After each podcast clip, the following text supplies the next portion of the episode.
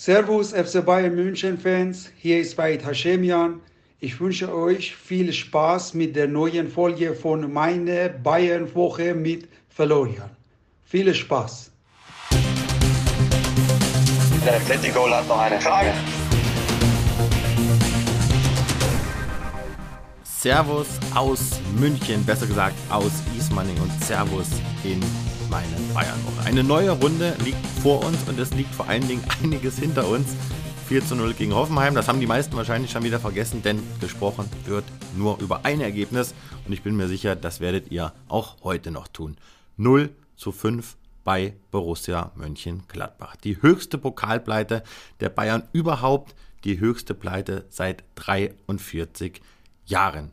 Ich war im Stadion, ich konnte es wahrscheinlich wie ihr kaum fassen, was ich da gesehen habe, aber es war real. Es war real, das war kein Traum, liebe Leute und liebe ZuhörerInnen. Wir gendern jetzt hier mal an dieser Stelle und wir wollen dem Ganzen mal auf die Schliche gehen, denn es haben mich so viele Fragen ereilt von euch. Wieso, weshalb, warum ist das passiert? Und dem gehe ich heute auf die Spur. Ich muss mich jetzt erstmal entschuldigen, dass ihr mich jetzt hier schon wieder in Dauerschleife hört, aber die treuen Hörerinnen unter euch, die wissen, Diana ist im Urlaub. Auf Malle macht sie sich schön bequem und erholt sich von den Strapazen. Und man muss wirklich sagen, sie hat ja auch einiges in den Knochen, ist ein sehr, sehr fleißiges Bienchen und natürlich hier auch immer zur Stelle. Aber ich habe es euch gesagt, ich habe es euch versprochen, trotz meines Wechsels zu Sky möchte ich euch auf dem Laufenden halten. Deswegen ziehen wir durch und deswegen habe ich jetzt auch ja, mit einem bisschen Angst zwar im Bauch oder mit einem bisschen Bauchkribbeln, weil das ist schon nicht ohne, gesagt, komm, wir machen den Podcast mal alleine. Aber so ganz möchte ich auf Diana nicht verzichten und ich gönne ihr den Urlaub, ich gönne ihr mal das ein oder andere Kaltgetränk. Aber wir leben jetzt hier in dieser Folge so ein bisschen auch von Spontanität. Da wird jetzt nicht alles klappen und ich werde mich auch mal versprechen. Aber ich habe mir gedacht, damit wir jetzt mal diesen Live-Moment drin haben, rufen wir Diana einfach mal an und gehen ihr mal richtig auf die Nerven. Und wir gucken einfach mal, ob sie dran geht. Vielleicht ruft sie zurück. Schauen wir einfach mal.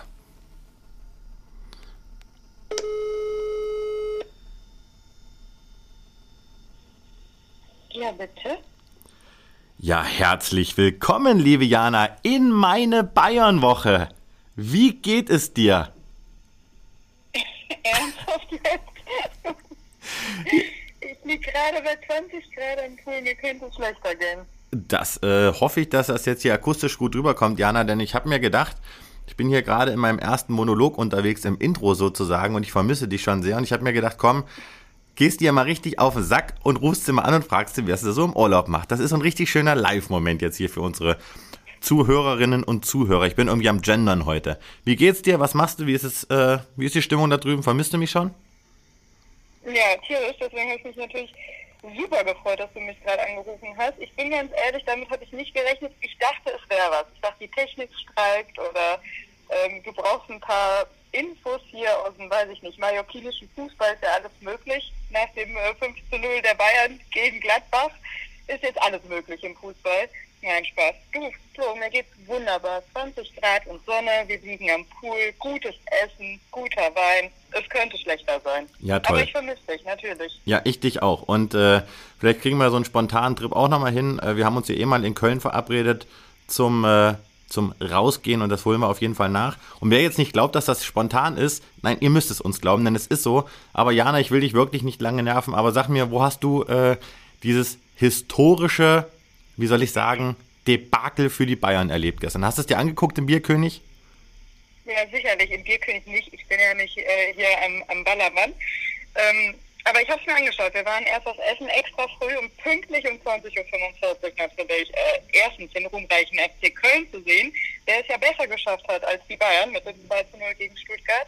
Aber das war schon ein Ding. Also ich weiß nicht. Ich darf jetzt nichts Falsches sagen, aber ich finde, es macht den Fußball spannend. Im Fußball ist alles möglich, hat meine Mama gestern gesagt. Dafür muss sie natürlich drei Euro ins Phrasenschwein zahlen. Der hat aber recht, ne? Also damit habe ich wirklich nicht gerechnet.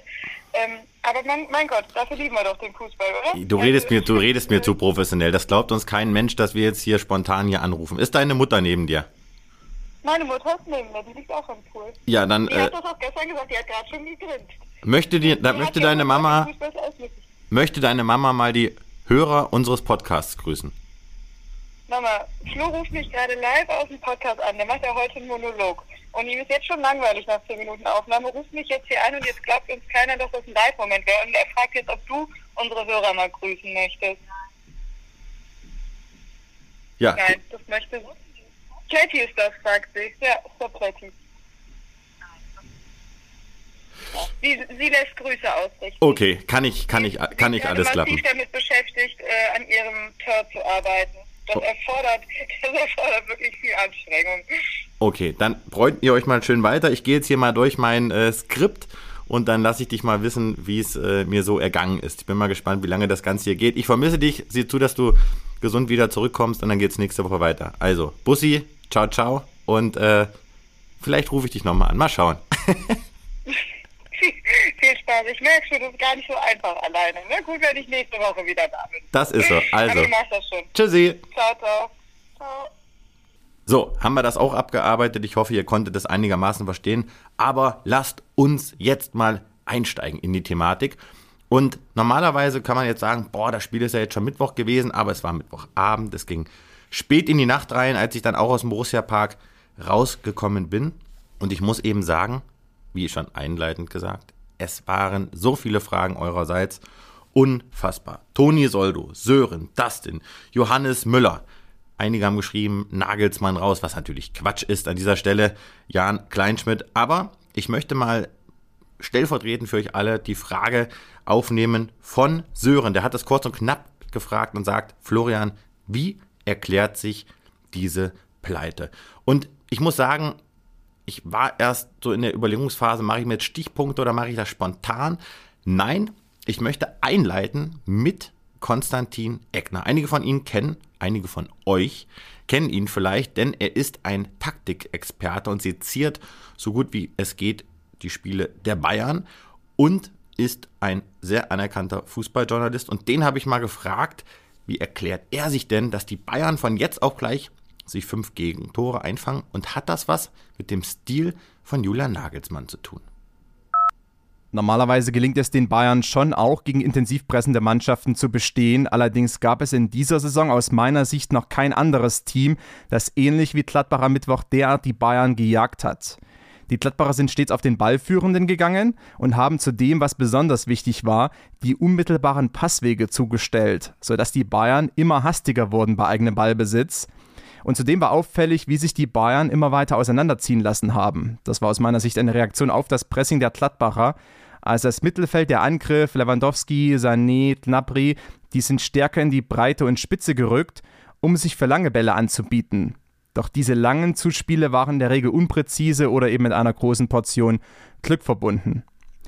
Gladbach hat mit der taktischen Ausrichtung am Mittwoch schon eine gewisse Blaupause vorgelegt, wie man die Bayern theoretisch schlagen könnte. Ich sage theoretisch, weil die wenigsten Bundesligisten sind derart konsequent im Anlaufen und derart diszipliniert im Räume schließen. Das System von Julian Nagelsmann hat viele Stärken, aber eben auch eine Schwäche und das betrifft die Verbindung von Viererkette und den drei bis vier Offensivkräften bei eigenem Ballbesitz. Zu Beginn der Saison zeigte sich Joshua Kimmich sehr häufig zwischen den Innenverteidigern.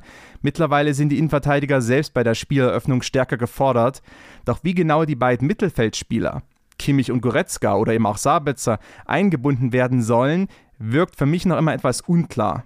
Und gerade Goretzka war einige Male nicht optimal positioniert gegen Gladbach und dann eben auch kein Faktor im defensiven Umschaltspiel. Im Gegenzug schaffte es Gladbach, die Lücken in der Viererkette der Bayern zu bespielen nach Ballgewinnen. Das hatte allerdings weniger kollektivtaktische Gründe, sondern war den Stellungsfehlern von Hernandez, Davis und Co. geschuldet. Eine solche Negativleistung wie am Mittwoch werden wir sicherlich nicht so häufig erleben in dieser Saison. Allerdings, Julian Nagelsmann hat sowohl was das kollektivtaktische Vorgehen betrifft, als auch das individuelle Verteidigen noch einiges zu tun. Kein Grund zur Panik, allerdings hat diese Niederlage vielleicht einen Hallo-Wach-Effekt, weil man jetzt noch stärker an diesen Schwächen arbeitet. Lieber Konstantin, vielen Dank an dieser Stelle für deinen Input, den ich auch sehr einleuchtend finde.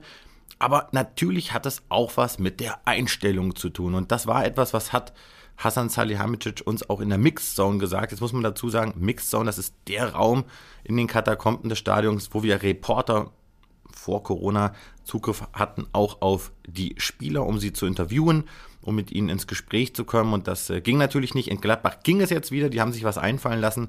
Und so war es eben dann mal möglich, auch dann wieder den ein oder anderen Protagonisten mal vor den eigenen Augen zu haben. Aber ich muss dazu sagen, alle Spieler sind nicht stehen geblieben von den Bayern. Nur Hassan Salihamidzic hat sich uns gestellt, einem kleinen auserwählten Kreis an Bayern-Reportern und wie ich finde, er hat sehr viel Klartext gesprochen, er hat nichts beschönigt, nicht rumgeeiert, er hat gesagt, ich bin schockiert und dieser Ausspruch, der blieb mir sehr, sehr lange haften. Und da hat er recht, denn was mich vor allen Dingen enttäuscht hat aus völlig objektiver Sicht, war so diese Einstellung in den Zweikämpfen. Die Gladbacher haben den Bayern den Schneid abgekauft und teilweise war das wirklich sehr, sehr bubenhaft, wie Dayo Upamecano oder Lukas Hernandez eben dann auch die Duelle verloren haben. Also da muss auf jeden Fall Julian Nagelsmann ansetzen. Ich persönlich war sehr überrascht, dass Niklas Süle draußen war, denn das ist natürlich ein Fingerzeig. Alle waren fit und wer auf der Bank ist, ist vielleicht in den ganz, ganz wichtigen Spielen, in den K.O.-Spielen nicht allererste Wahl.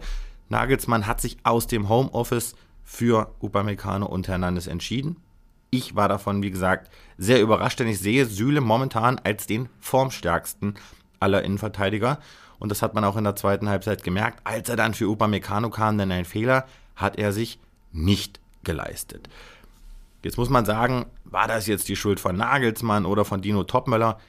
Die Schuldfrage wollen wir jetzt hier nicht stellen, aber beide sind dafür verantwortlich. Man war in Kontakt mit Nagelsmann, das haben auch alle nochmal bestätigt.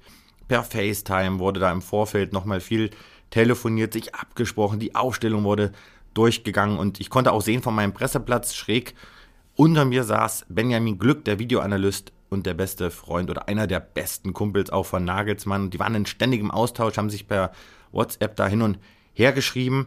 Also, da sind jetzt keine Entscheidungen autark gefallen, sondern da hat Nagelsmann schon eingewirkt. Er hat sich dann möglicherweise auch, wie ich finde, vielleicht überrennen lassen, hat das Ganze etwas zu hoch angesetzt, denn da hat Gladbach gnadenlos angesetzt. Also unterm Strich war das ein eine absolute Überraschung, aber ein hochverdienter Sieg der Gladbacher, denn das darf man nicht schmälern. Die Bayern waren grottenschlecht, aber die Borussia hat das brutal erledigt. Und was ich mich so gefragt habe, wo steht der FC Bayern? Ich weiß noch, diese Woche hat mich auf Twitter ein User angeschrieben oder hat einen Tweet von mir kommentiert im Sinne von, du schau mal her, du warst doch derjenige, der gesagt hat, die Bayern holen keine Meisterschaft bzw. haben einen schlechten Kader. Und das hat er mir nach dem 4 zu 0 gegen Hoffenheim geschrieben. Ich habe es nicht kommentiert, aber Freunde, ich sage es euch, nur ein Punkt Vorsprung in der Bundesliga. Champions League, okay, Pflichtprogramm, da muss der FC Bayern es ins Achtelfinale schaffen, aber im Pokal ist man raus. Es ist noch nicht mal November und Julian Nagelsmann hat den ersten Titel versemmelt. Das bleibt, das muss er sich anheften lassen und das wird ihm natürlich nicht gefallen. Und wer natürlich nach so einem Ergebnis hier in diesem Podcast nicht fehlen darf, das ist Mario Basler, Super Mario. Auch ihn habe ich mal gefragt, wie erklärt er sich das und was passiert vor allen Dingen mal, wenn die Bayern so ein Ergebnis einfahren. Kracht's da in der Kabine? Was passiert da an der Sebener Straße? Das ist Marios Antwort.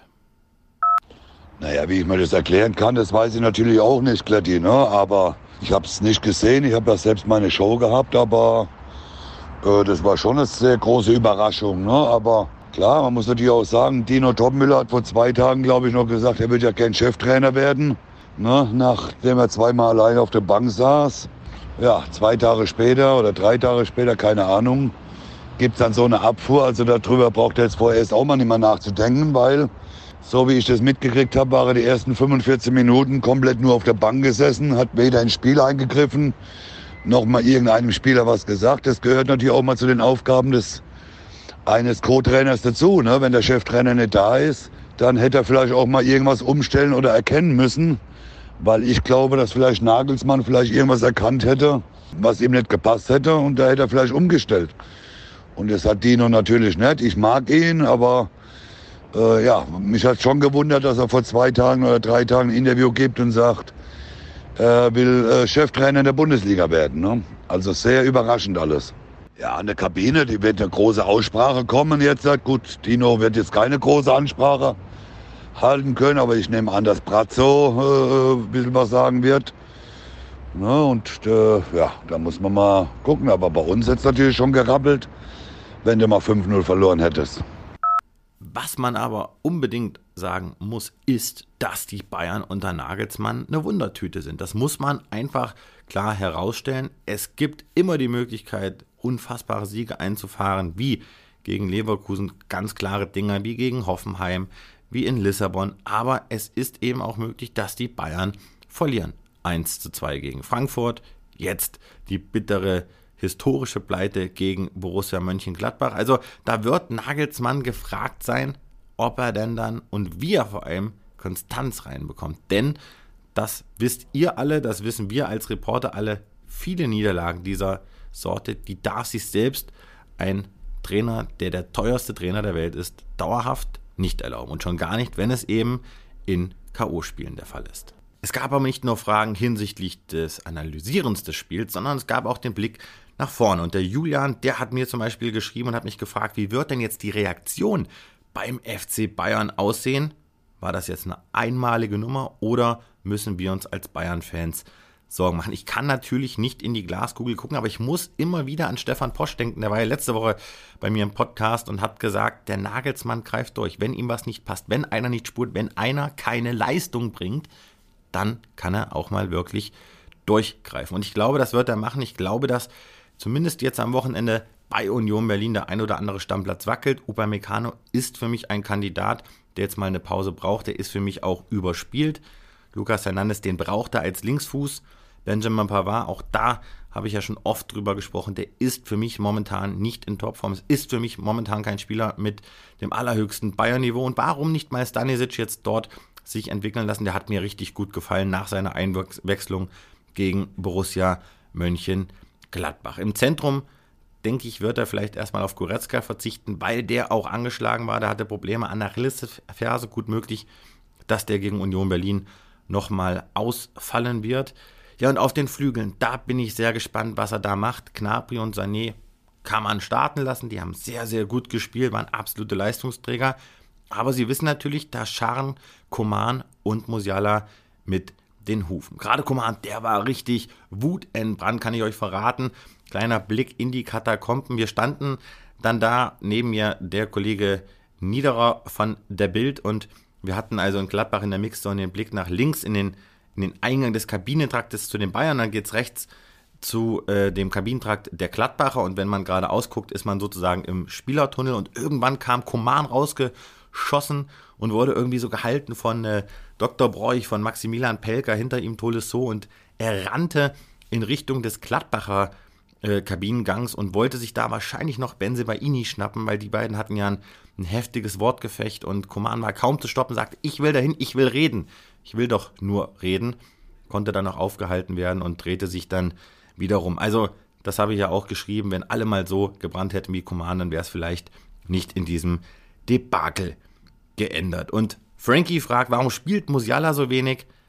Musiala ist halt immer noch das Nesthäkchen und äh, bevor man dann vielleicht jemanden Arrivierten auf die Bank setzt, wie Gnabry, wie Sané, wie Koman, dann verzichtet man vielleicht lieber erstmal auf das Supertalent, weil man ihm sagen kann, du pass auf, entwickel du dich nochmal ein bisschen. Das ist ja immer auch nochmal so eine ja, Argumentation, die dann der ein oder andere Trainer ranbringt.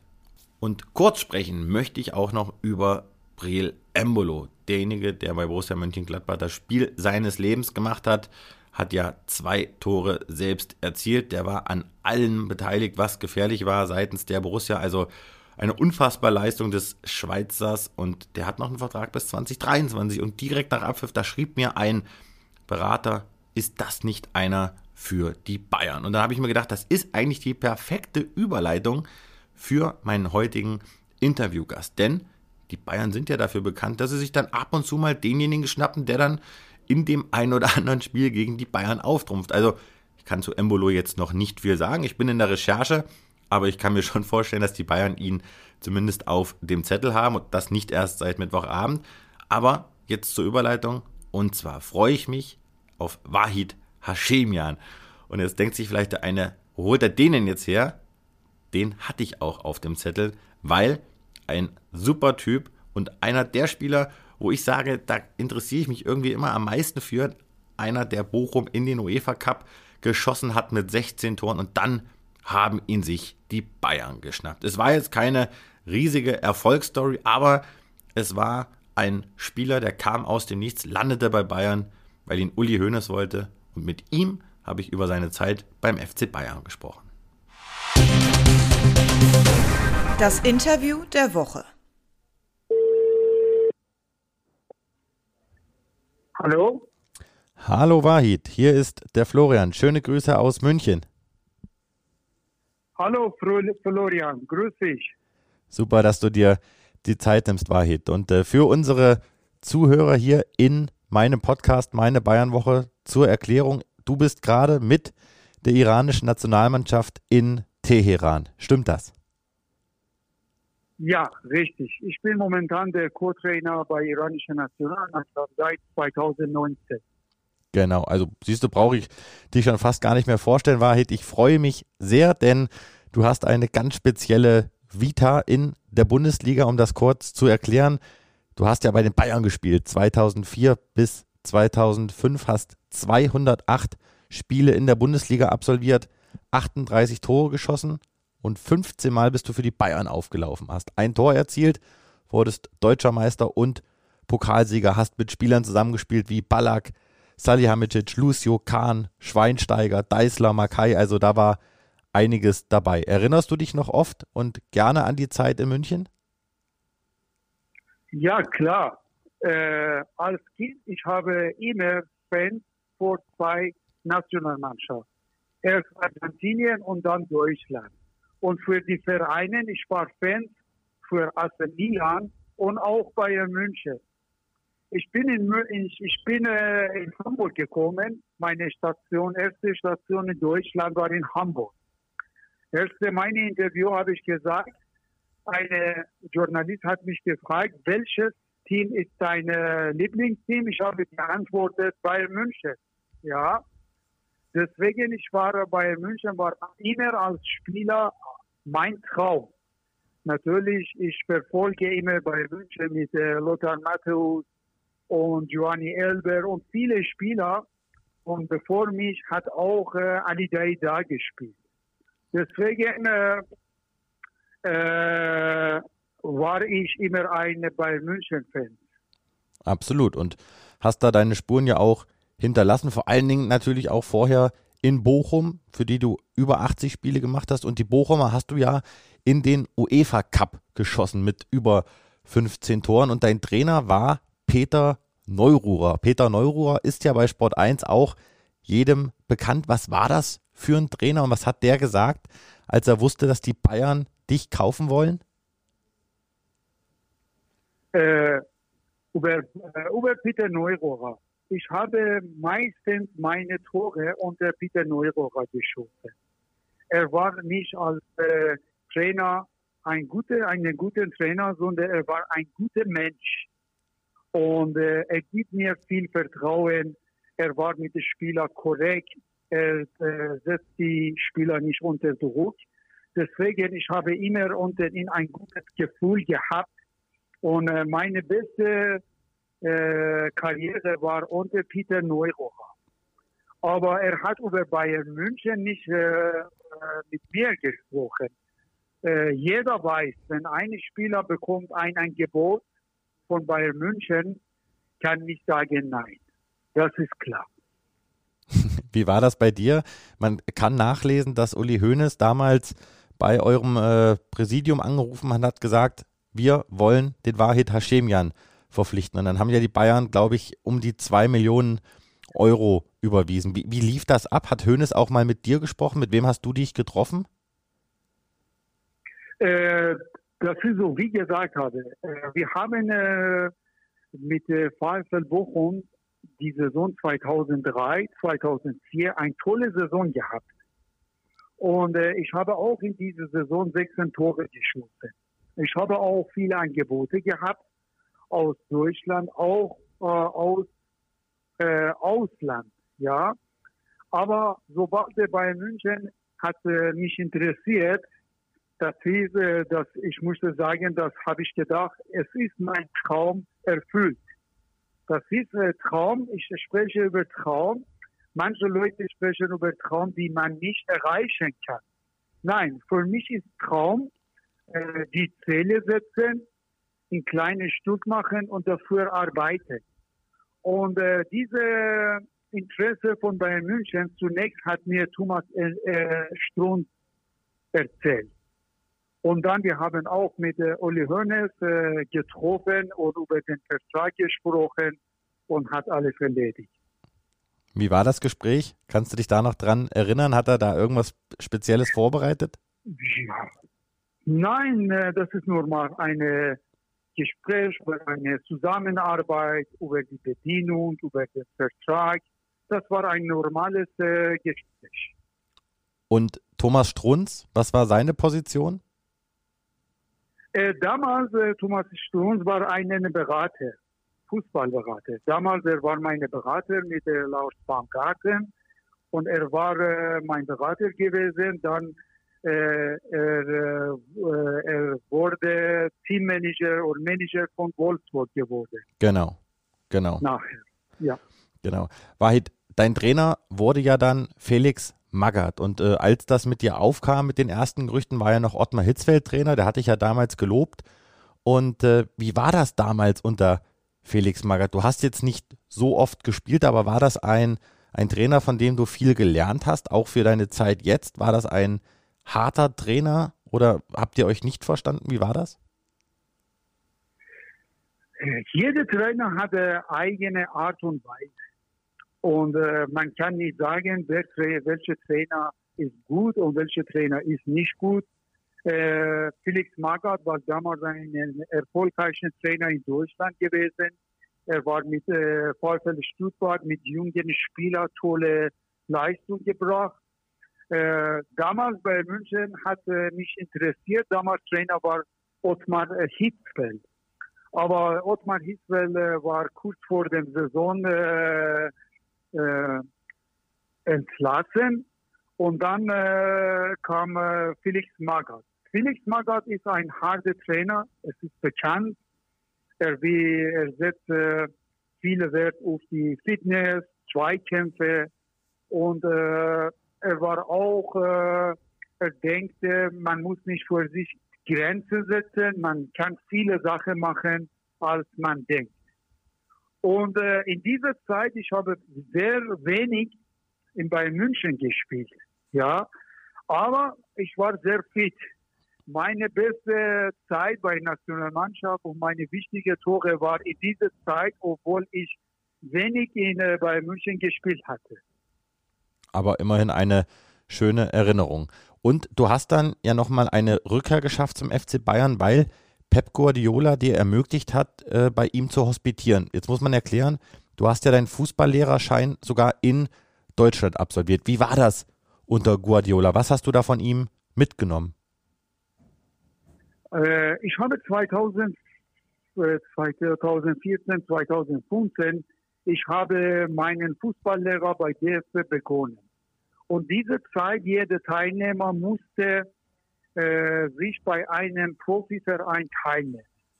Damals, ich habe mit äh, Hermann Gerland kontaktiert und ich habe gesagt, ich wollte fünf Wochen äh, bei Bayern München sein und die Trainingseinheiten sehen und von äh, Pep Guardiola viel lernen.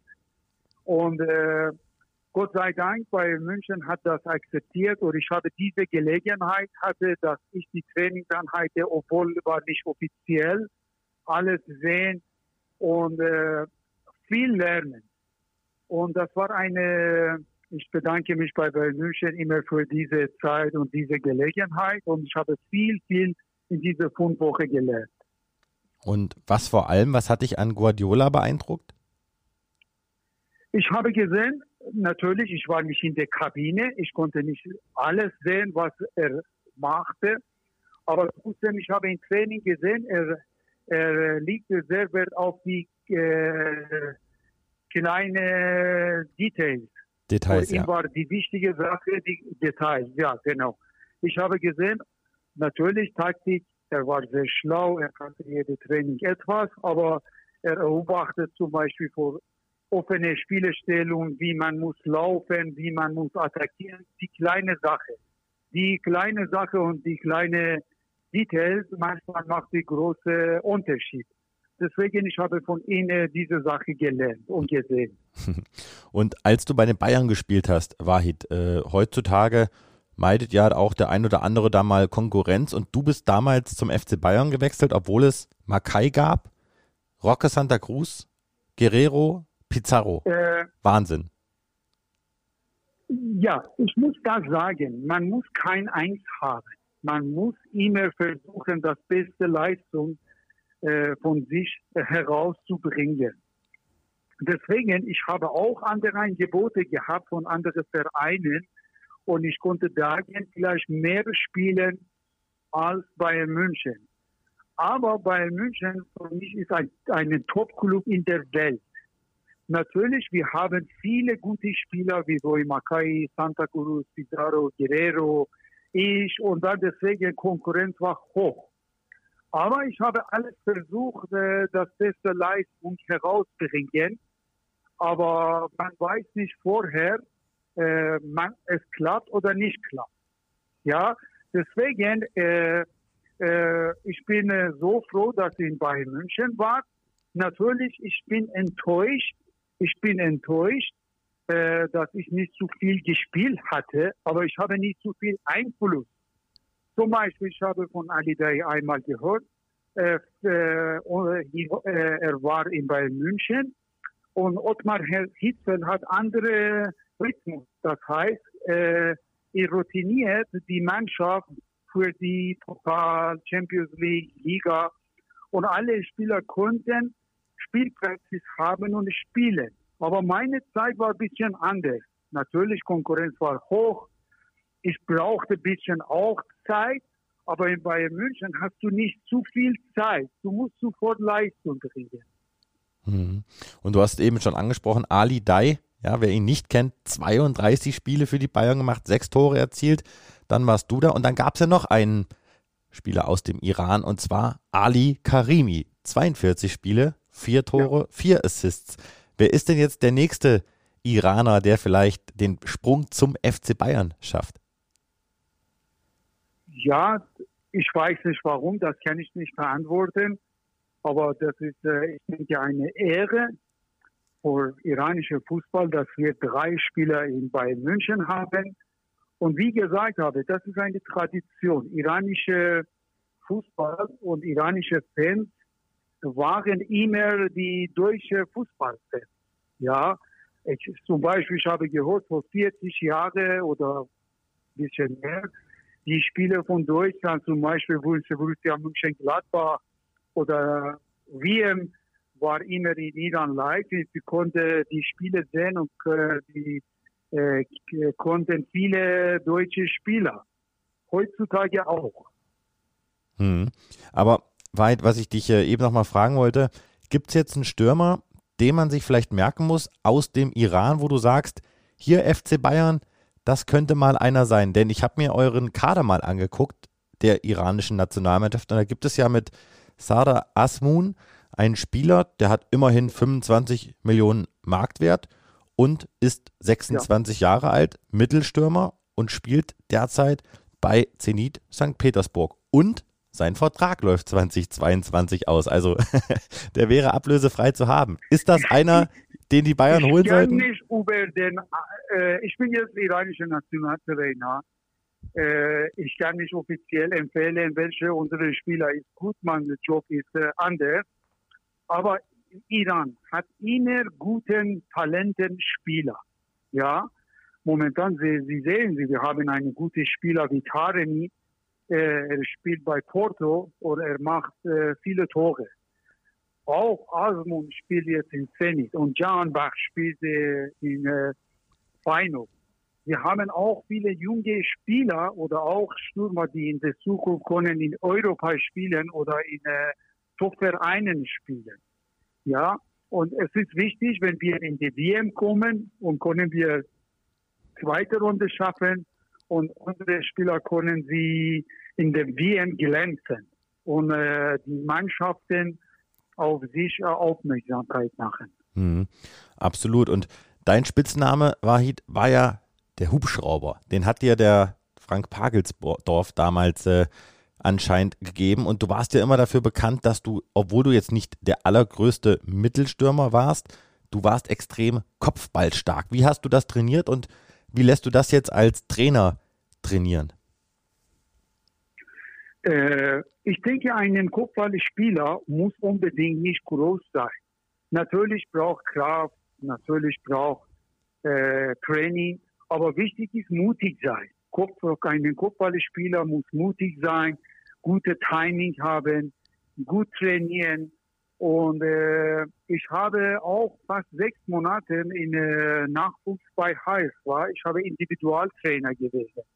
Und ich habe mit vielen Spielern auch äh, Kopfballtraining gemacht und die Spieler haben sich echt gut entwickelt. Natürlich, nur Ball einwerfen und koppen reicht nicht. Ich muss Methodik arbeiten und, äh, und äh, diese Fähigkeit äh, entwickeln. Ich denke, wenn ein Spieler kann gut koppen, ist genauso wie ein Spieler mit drei Füßen. Normalerweise du hast zwei Beine oder zwei Beine, aber wenn du einen guten Kopfballspieler bist, du hast noch eine extra Beine. Und das kann eine gute Waffe sein. Könntest du sogar Robert Lewandowski mit deinen Fähigkeiten noch äh, besser machen im Kopfballspiel? Für mich ist äh, Lewandowski ein Top-Stürmer und ein, er ist äh, komplett. Er hat alles und äh, er braucht nicht etwas lernen.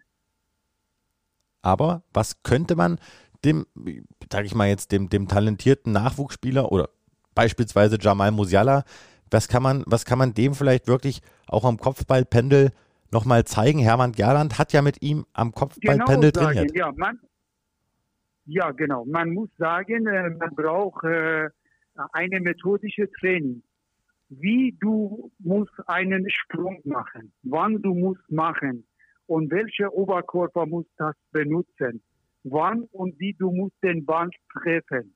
Ja, äh, es ist eine methodische äh, Trainingseinheiten und man braucht nicht vielleicht einmal in der Woche 20 Minuten noch machen. Alle Spieler brauchen äh, diese Technik, zum Beispiel ein Abwehr braucht diese muss Kupferspiel sein, aber seine Anlauf zum Ball ist ganz anders als äh, einen Anlauf bei einem Stürmer zum Ball. Deswegen man muss sehr detailliert in diese Kleinigkeit achten und darauf muss man trainieren und muss man von der Basis das machen, von Jugendmannschaften, vielleicht von U16, U 17, aber mit verschiedenen Bälle, verschiedene Trainingseinheiten und so. Hm. Aber es ist sehr, äh, sehr nötig.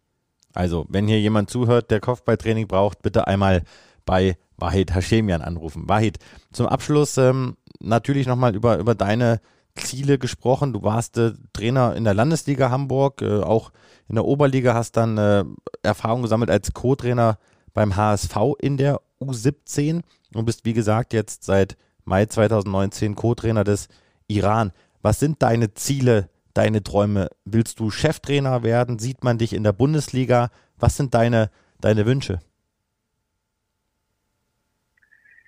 Äh, als Spieler, ich war so, ich habe viele Träume und Ziele gehabt, aber die Ziele muss klar sein und erreichbar sein.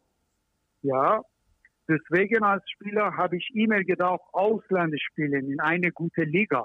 Aber habe ich für die, dafür viel gearbeitet, Stück für Stück gemacht.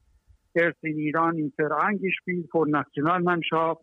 Dann, äh, ich habe Anfrage von Ausland gehabt. Ich bin in äh, Hamburg gekommen, dann bei München. Ich habe WM gespielt als Spieler.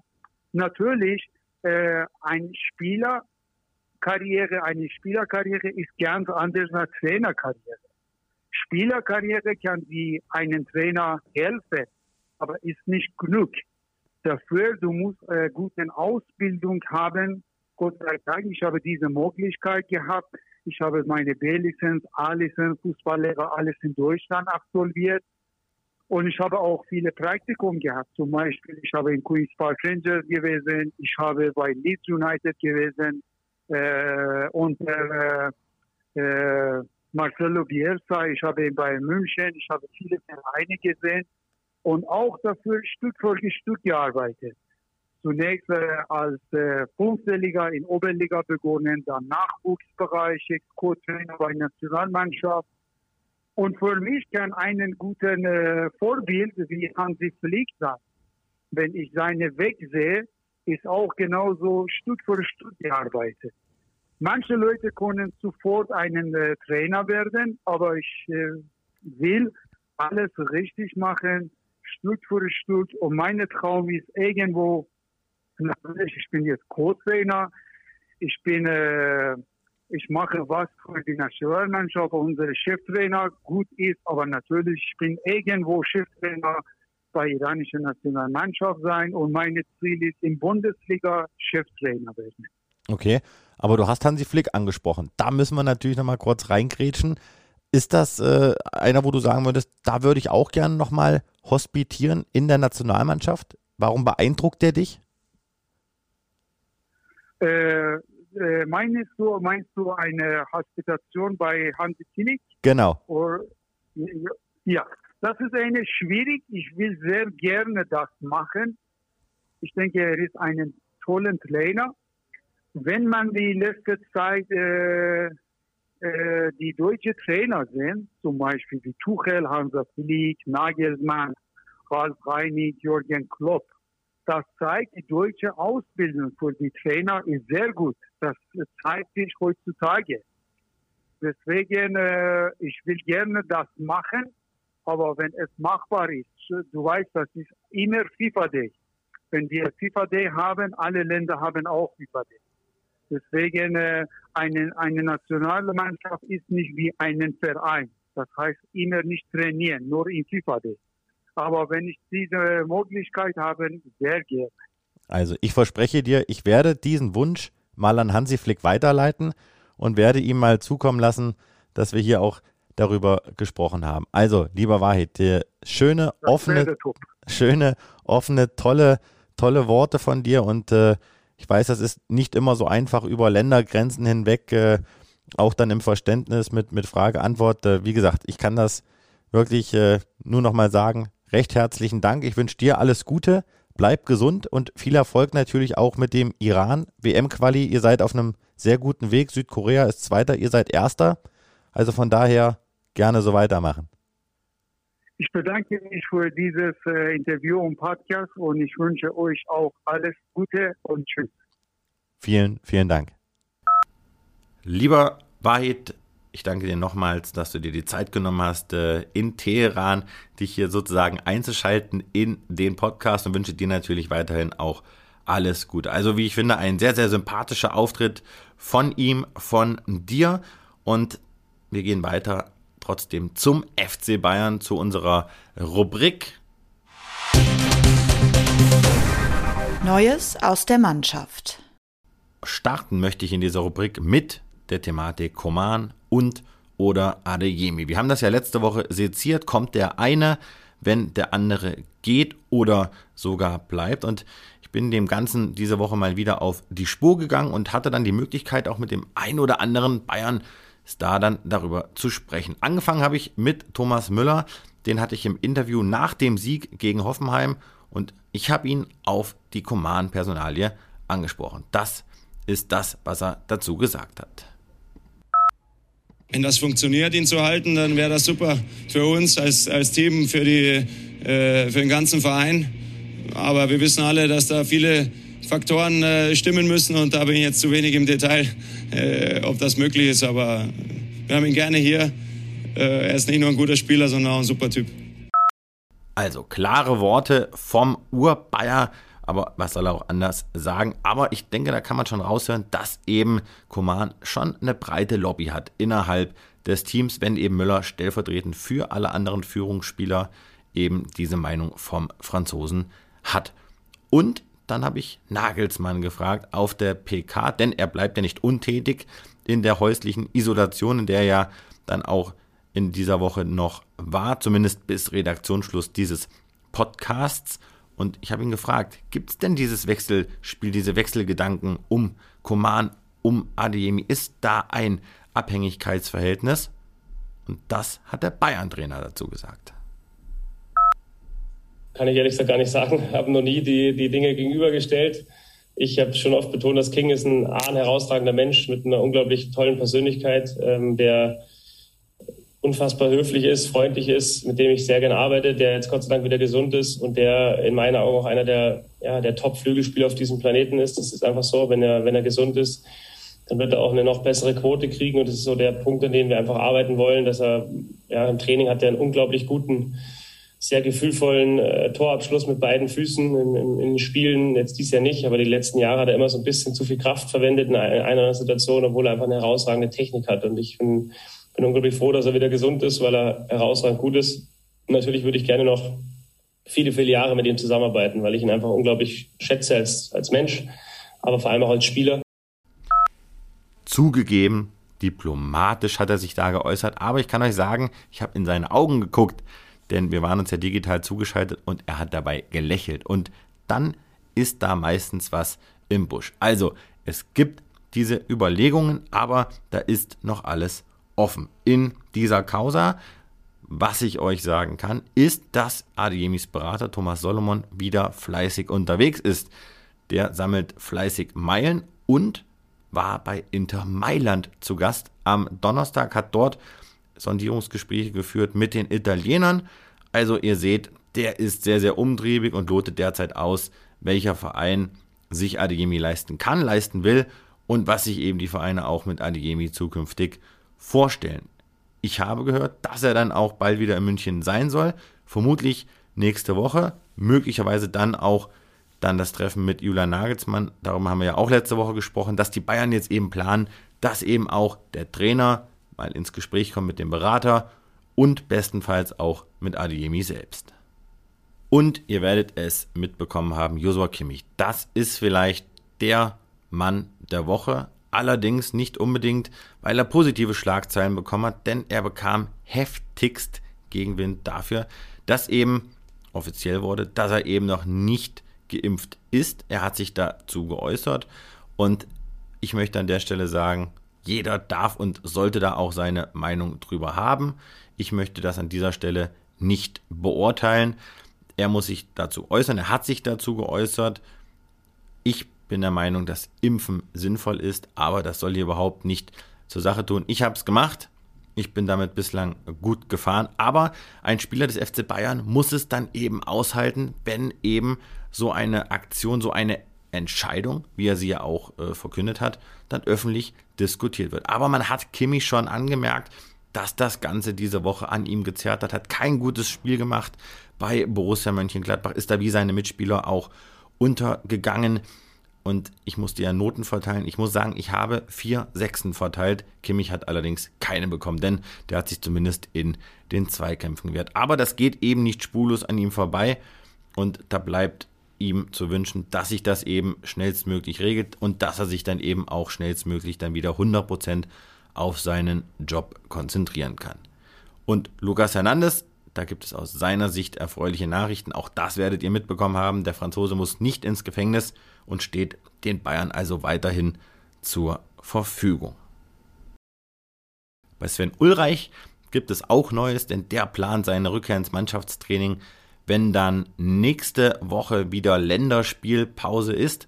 Also da will er dann wieder ganz, ganz tief einsteigen in die Trainingsmaterie. Hat er sich ja das Innenband angerissen und kleiner Sidekick, der hat mittlerweile seine Familie dann auch wieder beisammen die haben sich in Grünwald eine sehr, sehr schöne Villa ausgesucht, wie man hört. Und es ist die Villa, die Hansi Flick bewohnt hat, zu seiner Zeit als Bayern-Trainer. Also da seht ihr, die Drähte sind kurz und äh, da ist der Immobilienmarkt einfacher wie für unser einer.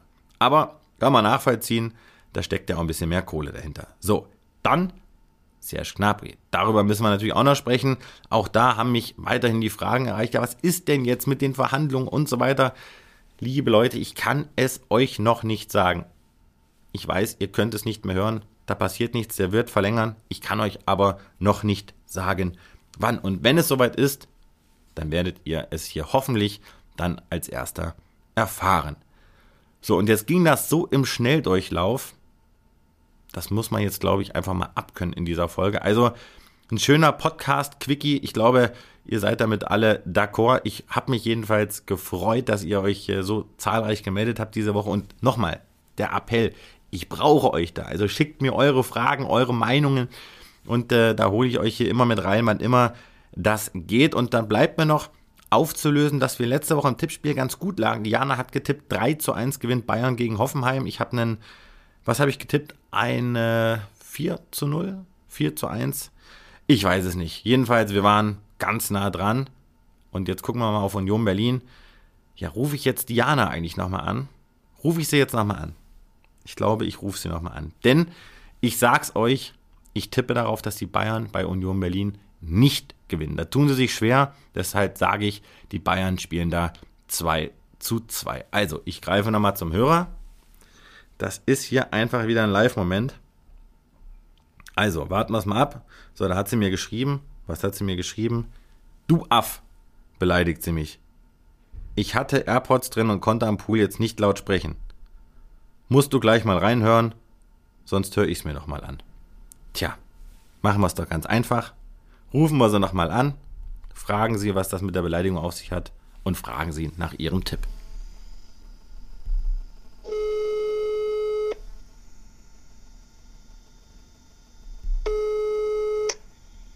Ja, bitte. Du sag mal, was soll denn die Beleidigung? Welche? Du Aff? Ach so. du bist echt ein Aff. Ja, gut, dann muss ich dich jetzt vielleicht, bevor das jetzt hier ausufert, daran erinnern, dass du wieder live bist, liebe Jana, denn vielleicht kannst du es dir, vielleicht kannst du es dir denken, ich, ich neige mich dem Ende dieses Podcast-Quickies und da bleibt mir die Frage, was tippst du denn eigentlich? Bayern gegen Union Berlin? Denn letzte Woche waren wir beide um ein Tor haarscharf am richtigen Ergebnis dran. Also, dein Tipp aus Malle? Liegt der Bayern. Ich glaube, bei meiner Theorie, zwei Niederlagen hintereinander gibt es nicht. Auch wenn die schon denkwürdig war. Ich sag 3-0 Bayern. 3 zu 0 Bayern. Ich habe ein 2-2 getippt. Leg dich wieder hin. Enjoy your time. Und kannst du noch mal irgendwas auf Spanisch sagen? Du sprichst so schön Spanisch. Una cerveza, por favor. See. Also, schönen Urlaub weiterhin. So, bis dann. Ciao.